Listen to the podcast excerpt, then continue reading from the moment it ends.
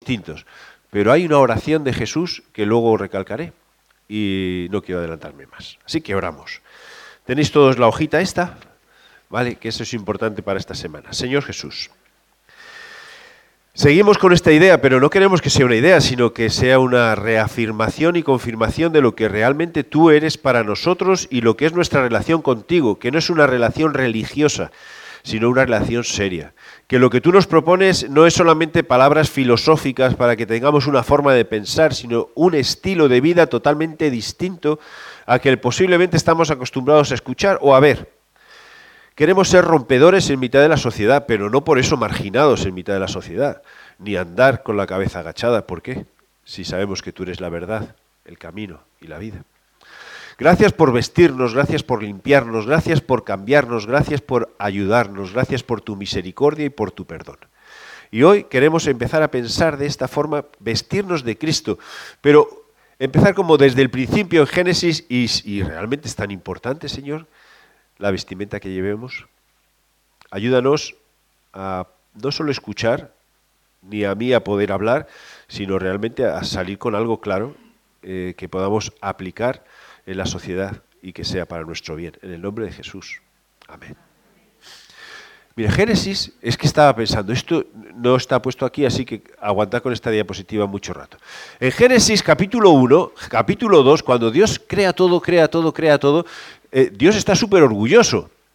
Y dice, caramba, qué bien me ha salido, qué bien me ha salido, es que lo he hecho muy bien. Y estaban el hombre, y estaba la mujer, estaban Adán, y estaban Eva, y estaban desnudos. Y esa parte siempre uno se queda, empieza a pensar, ¿cómo va a ser que estén desnudos? ¿no? Que está hablando de que no tiene nada que esconder y eso. Bueno, estaban desnudos. Entonces, ¿realmente es tan importante esto de la vestimenta? Porque digo, ahora nosotros estamos hablando de vestir, vestir, vestir, y vemos a Adán y Eva que realmente estaban vestidos. Ay, desnudos. Entonces, pero mira, esa desnudez era su vestimenta. ¿Entendemos eso? Porque eh, esa desnudez plasmaba algo, que en realidad mientras estaban desnudos, Dios estaba también a su lado. O sea, estaban ellos desnudos y Dios estaba caminando con ellos, hablando con ellos, pero no era dado un poco, por, aunque sea ponte decente, hombre, no vayas desnudo. Es que no había nada que esconder, era totalmente limpio. O sea, esa desnudez de ellos era la vestimenta que Dios quería para ellos. Adán y Eva pecan, ¡pum! Y aquí, eh, no fue Eva la primera, fue Adán el segundo. Eh, Adán y Eva pecan por este orden. ¿Qué hace Adán y Eva? ¿Qué hacen? Se tapan. Pero se tapan con unas hojitas. ¿Vale? Se tapan justo lo que tendría que taparse, pues ahí cada uno tiene los dibujos, lo que sea, no hace falta que pienses mucho, se tapan, ¿vale? Unos, lo que sea. Y cuando Dios los vio, dice, ¿pero qué habéis hecho? Pues, pues es que nos da vergüenza estar delante de ti. Y antes que estaba desnudo no te daba vergüenza. No es que antes estaba bien vestido, porque estaba bien contigo. Mi relación contigo era buena. Estaba haciendo todo bien. Entonces no tenía nada que esconder. ¿Y ahora te tapas? Sí, es que ahora me da vergüenza que me veas.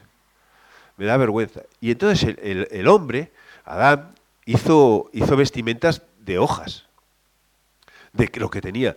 Y Dios les dijo, no, yo no quiero que vayas vestido así, con esas hojas. Yo te voy a hacer ropa bien y hizo vestimentas con pieles de animales. Algunas personas dicen que este es el primer sacrificio que se hizo por el pecado, porque sacrificó animales para vestir al ser humano. Entonces, es tan importante la vestimenta, mira, de forma figurada es muy importante la vestimenta. Es muy importante la vestimenta. Dice, cada uno puede vestir como quiera, porque ahora te pones a pensar, unos visten así, otros no, unos llevan gorra, otros no, unos abrigo, otros no, otros zapatos, no. Eso, no importa, no importa, no importa. No estamos hablando del estilo de vestimenta, estamos hablando de que realmente quién es el que te ha vestido a ti o cómo vas vestido. La ropa mejor para estar delante de Dios es estar desnudo. Y quiero que lo pienses, ¿por qué estar? Es porque como caminamos como es de día, no tengo nada que esconder, Señor. Y cuando tú vengas, yo voy a ir corriendo a tus brazos, no con el miedo de que me vas a decir, es que has hecho todo esto mal, es que todo... No, es que no tengo nada que esconderte. Porque todo lo, todo lo que me has pedido lo he hecho. Y he luchado. Y me he levantado cuando he caído. Y no he vivido una vida eh, de, ficción o una vida religiosa o una vida como, con, hojitas y con ramas así como tapándome. No, no, me he vestido como tú quieres, como tú quieres. Por eso, ¿es importante la vestimenta? parece que es más importante de lo que pensamos. Y yo pensaba, vestidos de Cristo es lo sacamos de Romanos 13, 14, ¿vale? Y entonces el cristiano tiene que estar vestido de Cristo. Vestido de Cristo no es solo vestido de las cosas que Cristo ha hecho, sino dejar que Cristo sea el que transforme nuestras vidas, que cambie nuestras vidas, andar con la cabeza bien alta. ¿Por qué? Porque somos personas creadas desde el principio como Dios ha querido, como Dios ha querido. Fíjate que estaba pensando, porque es, eh, a raíz del dibujito este de aquí. ¿Una iglesia desnuda? Sí, tenemos que ser una iglesia que ande desnuda sin nada que tapar ante la presencia de Dios. Nada. Porque no tengo nada que esconder. Pero claro, ahí empezamos a pensar, ay, Dios mío, si, si me conocieses, si nos conociésemos. Pues ahí está la clave de que podamos hablar y que podamos recibir el perdón y podamos recibir la limpieza. Mira, la palabra vestimenta aparece muchas veces en la Biblia y lo tenéis en la hoja esa, pero quiero solo repasarlo. Es, es tan importante la vestimenta. Aquí tenemos cuatro o cinco personas, cada una vestida como, como quiere. Es tan importante la vestimenta, tan importante. Tú podrías decir, y ahora veremos más grupos de personas, tú podrías decirme aquí quién es, quién es seguidor de Cristo, quién no es seguidor de Cristo. No, a no ser que sea, no, el que va más planchado es seguidor de Cristo. A lo mejor no, eh, no, no, es, no es tan importante esta vestimenta, lo de fuera, no es tan importante. Estamos hablando de, de dentro. Entonces, cuando empiezas a buscar versículos en la Biblia de vestimenta, tenemos Isaías 61.10, dice, en gran manera me gozaré en Jehová, mi alma se alegrará en Dios, porque me vistió con vestiduras de salvación. ¿Es importante la vestimenta? Sí. ¿Quién me viste? Dios. ¿Quién me viste? Dios. Dice, me vistió con vestiduras de salvación, dice, me, rodeó de manto de justicia, como a novio me atavió y como a novia adornada con sus joyas. Ole. Entonces vienes hoy a la iglesia, te sientes vestido como un novio, como una novia, vestidos de Cristo. La vestimenta es importante déjame señalar, la vestimenta es importante. Lo que hacemos es importante. Lo que vivimos es importante. Lo que sentimos es importante. Y aquí Dios dice que nos vistió con vestiduras de salvación. Esto tiene que hacernos que cuando caminemos por la calle se nos vea, no digo flotando ni volando, pero con la cabeza bien alta, porque es que sabemos que somos salvos. Que después de esta vida, como ha compartido Rocío, pues tenemos otra vida mucho mejor, o la misma vida extendida y sabemos que esto no acaba aquí. Pero yo quiero disfrutar aquí. Yo no quiero que esto pase, yo quiero disfrutar cada momento de las cosas que están pasando aquí, de las relaciones de mi familia, de las relaciones de mis amigos, de las relaciones de la iglesia, pero de la forma que Cristo disfrutó y que se vestiría. Bueno, antes de... Algunos dicen que Jesús era, lo, lo vemos siempre así como un poco sosaino con todo mi respeto, ¿eh? porque lo vemos muy formal y todo. Bueno, pues eh, eh, Juan empieza diciendo que estaba en unas bodas. Pero no equivocarme. Jesús no era un soso, él se iba a las bodas, iba a las fiestas. Y, supongo que solo, como solo tenemos los sermones suyos y, las palabras rotundas suyas y todo, siempre lo vemos como un, cualquiera le dice nada a Jesús que te suelta un versiculazo. Entonces, no, no, que Jesús se reía con los discípulos. Estaba en la boda y yo siempre digo, ¿y se ha gastado el vino Jesús? Bueno, porque lo habéis bebido. Ya está, no hay más vino. Yo hubiese sido, soy Jesús, hubiese dicho, ahora agua para todos. ¿Ya está? Dice, no, pues más vino, más vino. Pues es una fiesta. ¿Y qué? ¿La voy a estropear? No la estropea, la disfruto. Entonces, fíjate cómo va a romper todo eso nuestra imagen de Jesús. Jesús no era un soso. Jesús vivía en la sociedad, pero vivía vestido de Dios. Nosotros vivimos, pero vestidos de Jesús tan difíciles. Mateo 22. Resulta que es una parábola que habla de una boda donde son invitados muchos y no van. Y entonces le dice el, que va a celebrar la boda, bueno, vete y busca a los que encuentres por la calle y los traes a la boda. Y empezó a coger los mendigos, a todo, para llenar, para comer el banquete. Y claro, resulta que todos fueron a la boda. Y todos se vistieron para la boda, porque era un evento importante. Y hubo uno que no. Entró el rey para ver a los convidados y vio allí un hombre que no estaba vestido de boda. no he puesto más porque lo que sigue me parece súper fuerte. Entonces, solo quiero compartirlo así. Entonces lo vio que no estaba vestido de boda y le dijo, tú, ¿por qué no te has vestido de boda?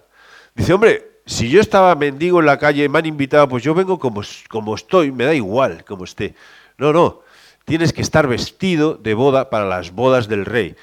Y, sigue el versículo y dice, y entonces lo echó, déjame decir así, al infierno. Digo, iba Jesús. ¿Cómo termina la parábola así? ¿Tan serio es? Claro que es serio. Porque si nosotros no nos vestimos de Cristo, nuestro destino es la condenación. Pero no porque Jesús nos condena, sino porque tú has decidido no escuchar lo que Jesús está diciendo. Cuando Jesús vino, no vino a condenarnos, sino a limpiarnos y librarnos de la condenación.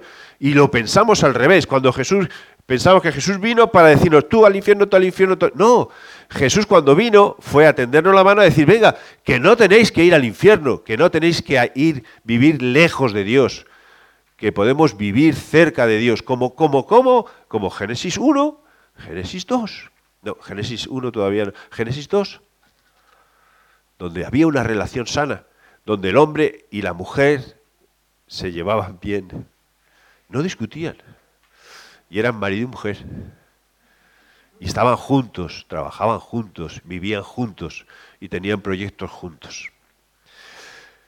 Cuidado que no, no, relajarnos en cuanto al vestir, ah, es igual, a Dios no le importa. Esto, fíjate que esto podríamos pensar hasta las vidas de, de aquellas personas que dicen, como tenemos el perdón de Dios, pues entonces tampoco importa mucho si yo peco porque me perdona. Y la misericordia es tan grande, tampoco importa mucho si, si yo no hago las cosas bien, porque total, Dios es misericordioso y además Dios es fiel y no puede negarse a sí mismo. Entonces siempre me va a perdonar. Entonces ya vivo con una vestimenta que no es exactamente la que, la que Jesús se pondría.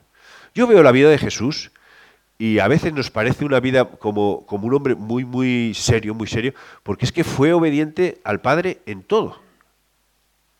¿Y por qué? Para, que nosotros, para demostrarnos que nosotros podemos ser obedientes al Padre en todo.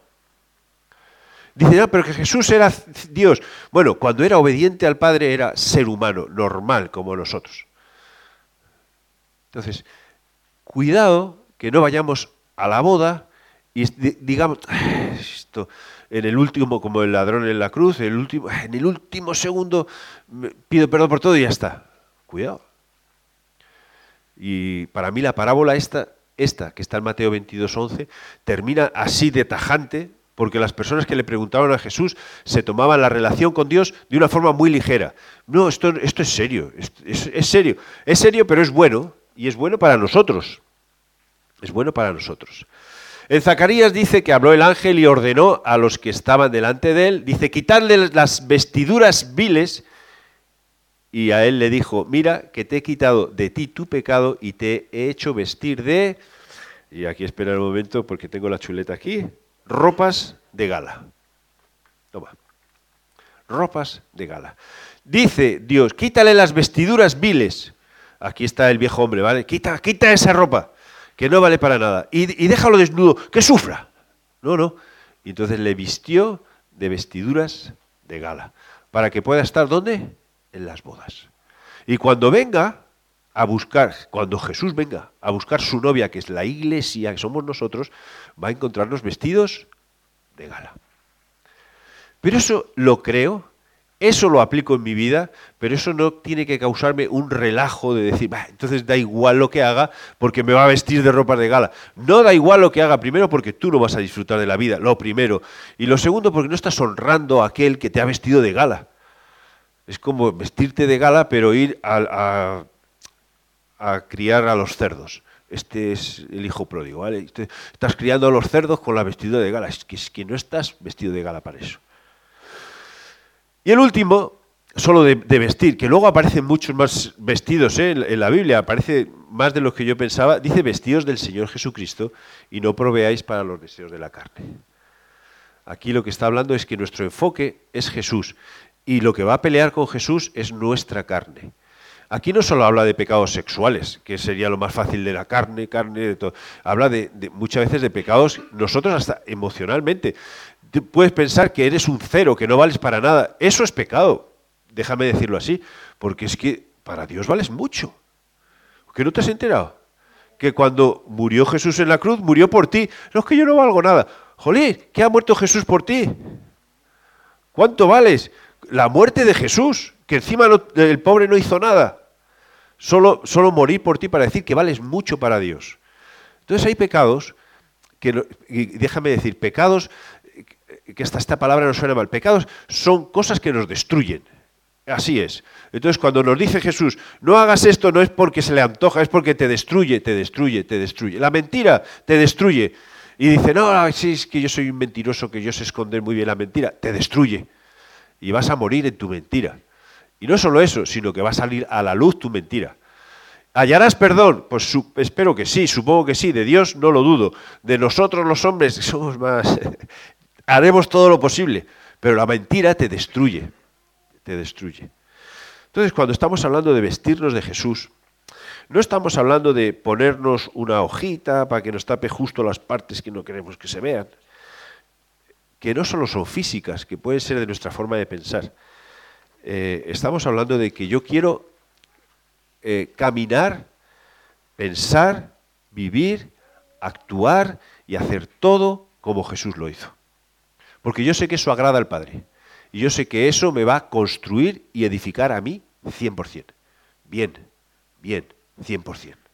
100%. Ahora, todo esto me llevó a pensar, claro, ya estamos vestidos de Jesús.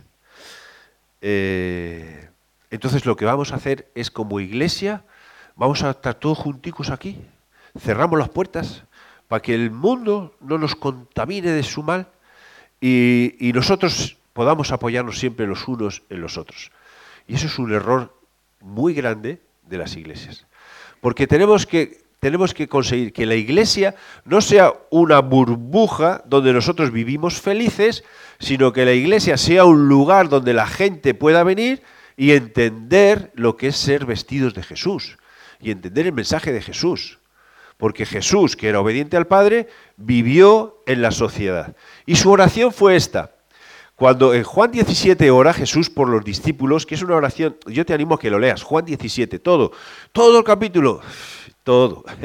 y no una vez, sino 30 veces. Porque Jesús ora por los discípulos, pero además dice, y no solo oro por estos, sino también por los que van a creer a través de su testimonio. Ahí estoy yo, y ahí estás tú. Jesús oró por nosotros.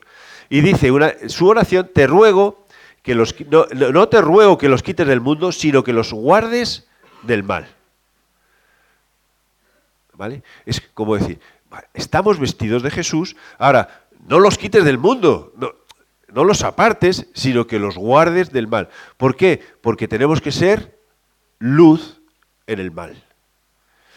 Porque ser luz en la luz es, es inútil.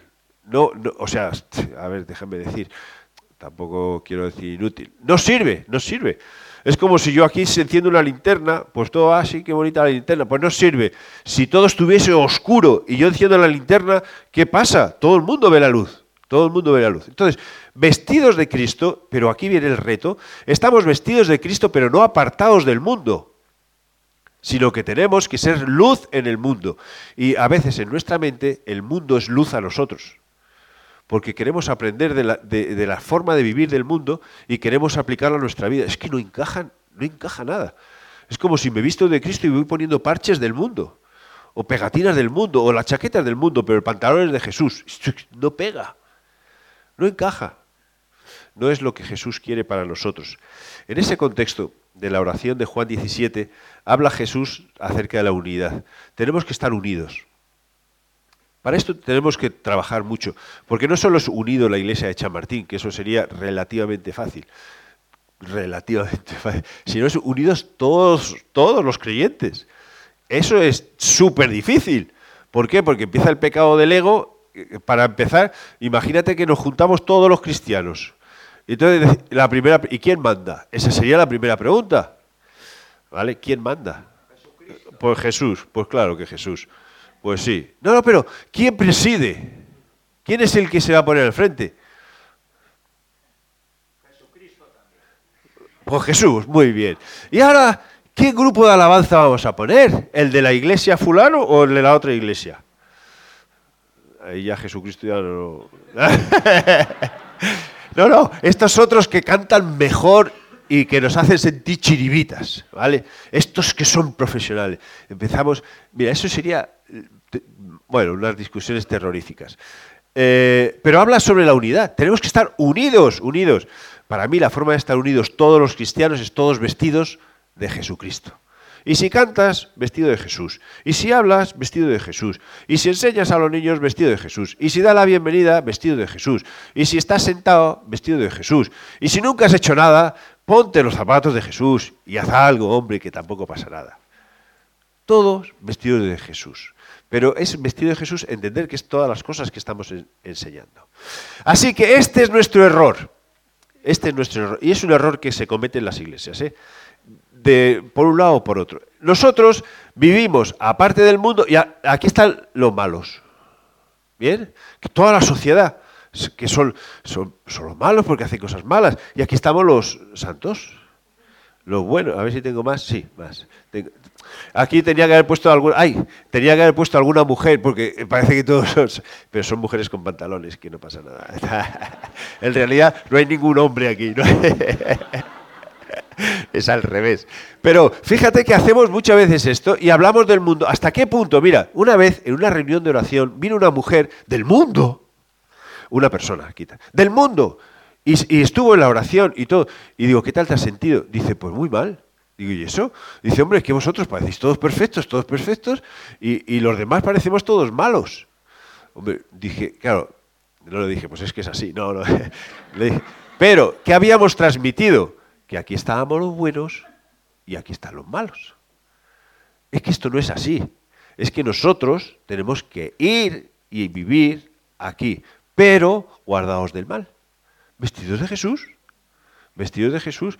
Entonces, ¿qué pasa con las iglesias que son hiperactivistas? ¿no? Que muchas cosas todo, todo el día en la iglesia, todo el día en la iglesia, todo el día en la iglesia, todo el día en la iglesia. Lo que pasa es que al final se nos olvida que tenemos familia que no cree, que tenemos amigos que no creen, que podemos ir a jugar con otros que no creen, que podemos invertir tiempo con los vecinos que no creen. Entonces, porque si no, ¿quién da testimonio de qué? ¿Cuándo van a ver a alguien vestido de Jesús? Ya, es que me cuesta tanto me cuesta tanto. si te cuesta, vístete bien de Jesús. Y otra cosa, cuidado, que no te vayas aquí y te vuelvas verde. ¿Me entiendes? Es que es para. ¿Cómo para sociabilizar, sociabilizar mejor? No sé. no, no. Tú eres, tú eres de Jesús, tú eres de Dios, tú eres de Cristo. Yo soy de Cristo. Déjame contar una cosa y ya paso a la siguiente diapositiva. Yo me reunía con los amigos del barrio y todo eso, y entonces íbamos de cena, no pasaba nada, íbamos de cena. ¿Qué tenía que, que escuchar? En la cena tenía que escuchar los chistes que los hombres hacen en las cenas. Que entonces todos se reían, a mí no me hacían gracia. Entonces, bueno, pues que, Andrés, que no te que no me hace gracia. Entonces se metía con la suegra, se metía, todos esos chistes que no me gustan, que, no me gustan. Y entonces, y después de cenar, dice, oh, digo ya por fin, ya he sido luz, me voy a casa. Dice, no, no, ahora nos vamos de copas. Digo, ¿de copas? ¿A dónde? pues a otro sitio. Y entonces, claro, yo hace muchos años personalmente decidí no, beber nada. Y eso no quiere decir nada, tú haz, haz, lo que quieras, no bebas mucho, no está bien emborracharse, puedes probar una cerveza, no pasa nada, todo. Pero yo decidí no beber nada. Entonces iban y pedían cubatas y todo, y venga, ah, Y yo, pues, agua con gas. Pero, ¿y por qué con gas? Porque a mí me hace burbujitas y digo, no, no, es lo mismo que pedir un vaso de agua con hielo. Digo, va, pues aquí parece un gin tonic, esto es... Pero eh, llegó donde, donde no encajábamos nada, no encajaba. Hasta el punto, yo compartía, o ellos saben que yo soy pastor de la iglesia, entonces tienen cuidado todo, pero yo podía hablar, podía hablar un poquito y todo eso, pero e, era como decir, tengo que luchar, tengo que luchar mucho. Eso fue tan difícil para mí que lo que decidí es, mira, yo prefiero quedar con uno a uno, de uno a uno, quedamos, jugamos a lo que queráis, que todos en manada. Pero era ser testimonio en mitad de toda esa oscuridad, toda esa oscuridad. ¿Qué hubiese sido lo fácil? Bueno, lo fácil es que vayas a un sitio, te rías de los chistes, es más, para chistes a mí se me ocurre, si ellos dicen uno, ya he pensado 500. Entonces, se te ocurren muchos chistes, muchos chistes, y todo, jaja, qué gracioso, te emborracha, guau, ya graciosísimo. Y entonces, ¿dónde está la vestimenta de Cristo? ¿Dónde está? No, yo no quiero eso. Yo no quiero alejarme de ellos, porque ellos necesitan a Jesús, pero quiero ir vestido de Jesús. Esté donde estés. Dice, yo, a mí no me pasa eso, vas, ¿cómo no te va a pasar? Si solo vete al trabajo a trabajar, no te pasa eso en el trabajo. No te pasa eso. Si a mí me sacaron hasta los grupos WhatsApp, porque mandaban cosas que digo, yo no quiero recibir esto. O, siempre le decía, esto no me gusta. Entonces ya dije, eh, Andrés es que es un soso, fuera, eliminado del grupo WhatsApp. Haced lo que queráis, pero a mí no me contaminéis la cabeza, que ya bastante tengo con mis luchas. ¿Vale? Estamos entre la gente. Y aquí hay creyentes. En este, esta gente hay creyentes. Ah, pero no se ven. ¿Cómo que no se ven? Claro que se ven. Se ven cuando hablan, se ven cuando hacen cosas, se ven cuando van hacia adelante. En realidad, nosotros tenemos que vivir entre la gente, pero vestidos de Jesús. Vestidos de Jesús. Que no es tanto el estilo de ropa, que no es tanto el estilo de ropa, sino es la condición interior y las cosas que decimos, que hacemos y que pensamos. Que el mundo necesita eso. Y si te preguntan qué, piensas de, Dios, dilo abiertamente, no te preocupes, porque si son tus amigos te querrán. Te querrán, pues como un loco, pero te querrán. Incluso vendrán a la iglesia, que mis amigos han venido a la iglesia y han dicho, sí, está muy bien, pero no han venido, no han venido. Ahí está la semilla. Oye, yo ya más no se puede hacer, más no se puede hacer, más no se puede hacer. Estamos entre la gente y nosotros tenemos que ser eh, reflejo en vida de lo que Jesús es y nos enseña. Y no tanto con sermones, ni, sino con nuestro estilo de vida, con las palabras que decimos, la forma que tratamos a las personas. Encontré este, este dibujo, nada que ver mío, pero me gustó porque es una persona cuya sombra es Jesús. que no me gusta? Que es Jesús en la cruz. Yo prefiero siempre ver a Jesús resucitado, ¿no?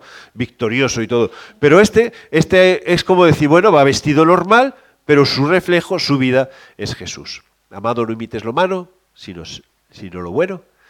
El que hace lo bueno es de Dios, pero el que hace lo malo no ha visto a Dios. Ahora, esto, dale vueltas. ¿Cómo van a ver a Dios si no ven a gente que hace lo bueno? Es que tenemos una tarea muy grande, muy grande. Y nuestra tarea es que las personas vean a Dios a través de lo que hacemos, pero en la vida normal, pero de forma diferente no vestidos con hojitas, sino vestidos con pieles. Y, esa piel refleja el sacrificio que Jesús hizo en la cruz.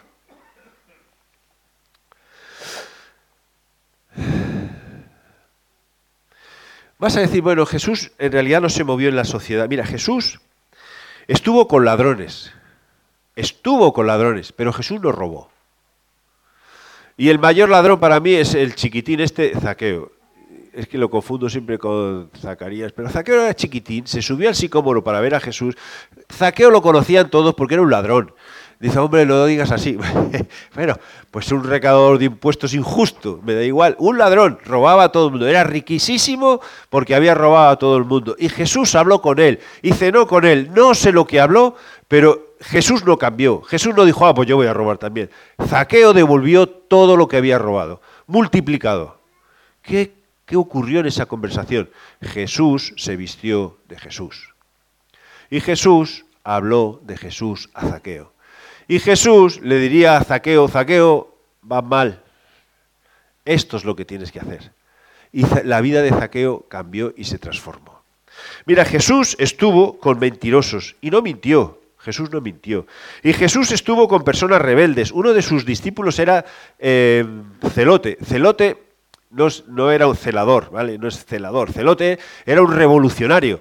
Revolucionario agresivo. Bien, revolucionario de puños, revolucionario de armas, revolucionario de matar. Y su discípulo era un celote. Jesús, ¿para qué coges? Que este es malo, que, es, que, te, que va a matar. No, no, ese corazón va a cambiar. Y ese corazón cambió. ¿Jesús se volvió celote? En absoluto. Tuvo oportunidad de sobra. ¿Podía haber destruido todo? Claro que sí, pero Jesús se vistió de Dios. Jesús estuvo con prostitutas. ¡Ay, qué, qué, susto! Pero Jesús no se prostituyó. hombre, ¿cómo va a hacer eso? Bueno, no lo hizo. Y estuvo con mujeres que, limpiaron su pelo, que limpiaron sus pies, mujeres de mala fama, mujeres de mala fama, déjame, ah, con todo el respeto, con todo lo que hay aquí, mujeres prostitutas que curiosamente todos conocían que eran prostitutas, que yo siempre digo, y tú porque sabes que es prostituta, todos conocían, a Jesús dijo, no, esta mujer, esta, el ejemplo de esta mujer va a ser citado siempre, siempre en todos los sitios. Así es, la mujer cambió, Jesús cambió. Jesús vivió con religiosos o estuvo con religiosos y no se adaptó. Jesús vivió personas que le exaltaban y fíjate que hubiese podido haberse nombrado, yo soy el rey de Israel, pero de sobra, porque tenía multitudes que le seguían. Y, él no se autoexaltó nunca. Jesús estuvo y vio muchas injusticias, enfermedades, pobres, esclavos, y no criticó a Dios y no dijo, oh Dios, qué injusto eres, ¿por qué esta persona es así? ¿Por qué este? No, no, al revés. Dijo, esto es para la gloria de Dios y sanó a quien podía sanar. Y habló de esperanza a quien necesitaba eso. Jesús estuvo con muchos discípulos ricos o con personas ricas y no se dejó llevar por el dinero. Y vamos a decir, bueno, ¿y qué discípulo rico? Bueno, a lo mejor no aparece tanto, pero está eh, José de Arimatea era rico. Intuimos que Nicodemo tampoco era tan pobre. Pero no se dejó guiar por el dinero Jesús. Jesús estuvo con mujeres que eran repudiadas y se mencionó un poco el domingo pasado. Una mujer de flujo de sangre impura por donde la pilles socialmente, pero a Jesús eso no le importó porque estaba vestido de Jesús. Una mujer sirofenicia, que no le tocaba, sirofenicia, he tenido que buscar hasta dónde estaba eso. Sirofenicia, quiere decir que no era del pueblo, yo no he venido todavía por... Pero Jesús no la rechazó, no la rechazó. Jesús vivió en la sociedad, en la misma sociedad que tú y yo. La, diferencia de Jesús es que Jesús no se dejó contaminar por la sociedad, sino que cambió y transformó a aquellos que se acercaban. Y situaciones muy difíciles, que puede decir, no, esto no, sí, situaciones muy difíciles. Y situaciones que nosotros diríamos ya imposible hacer nada. ¿Cómo que imposible? Vamos a vestirnos de Jesús, del poder de Dios. Vamos a orar por esa persona y que vea el testimonio y compartir con libertad, con libertad. Y nunca obligando a la otra persona a cambiar. El que cambia a las personas es Dios. Andamos desnudos. No te puedes imaginar la de dificultades que he tenido para encontrar esta imagen. Porque quiero que salga una imagen desnudo, pero no desnudo, desnudo, pero que no diga tú, ¡ay! la imagen, y que desnudo, pero que te pueda reflejar a ti. Aquí ya no estoy hablando de Génesis, estoy pensando en que a lo mejor estamos andando con nuestras propias ropas, ¿vale? Porque nos hemos vestido porque nos da vergüenza ir desnudos, porque no queremos que Dios vea mis pecados, mis debilidades, mi escasez, mi falta de algo, mi no, no, no queremos que... yo quiero que Dios vea todo. Y, es más, yo quiero que Dios lo saque a la luz. Cuidado, esto es muy peligroso. Pero no para que me machaque el mundo, sino para yo ser libre. Yo quiero ser libre. Libre. Mira, a veces andamos con nuestra propia ropa.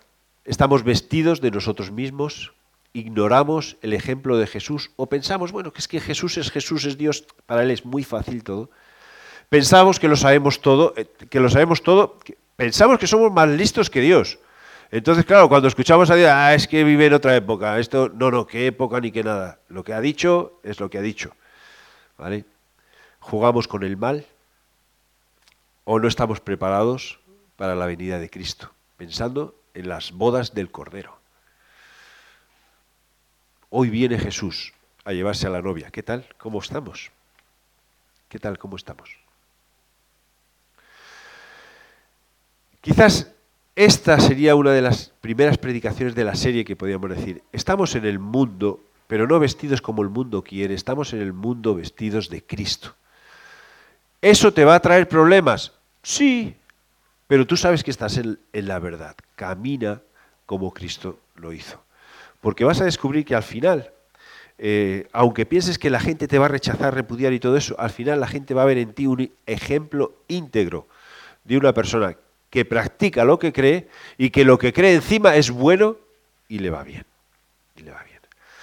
Empezábamos tercera de Juan y, y Juan le decía a Gallo, Gallo a su amigo, dice, deseo que seas prosperado en todo, en tu salud y que sea prosperada tu alma. Quizás sería eso lo que podríamos terminar diciendo así. Nuestro deseo es que Dios nos prospere en todo, en nuestra salud y en nuestra alma. ¿Para qué? Para que más gente pueda conocer a Jesús. Para que más gente pueda conocer a Jesús. Vamos a orar. Y, quiero animar especialmente, no a aquellos que estamos vestidos o luchando por vestirnos, o, que vemos aquellas cosas que flaqueamos y que decidimos dar batalla, que yo no me rindo, sino por aquellos que nunca en la vida has pensado que puedes vestirte de Jesús. Y que la vestimenta que tú te estás poniendo, déjame decirte, que lo único que te lleva bíblicamente, y yo creo lo que la Biblia dice, es a la destrucción.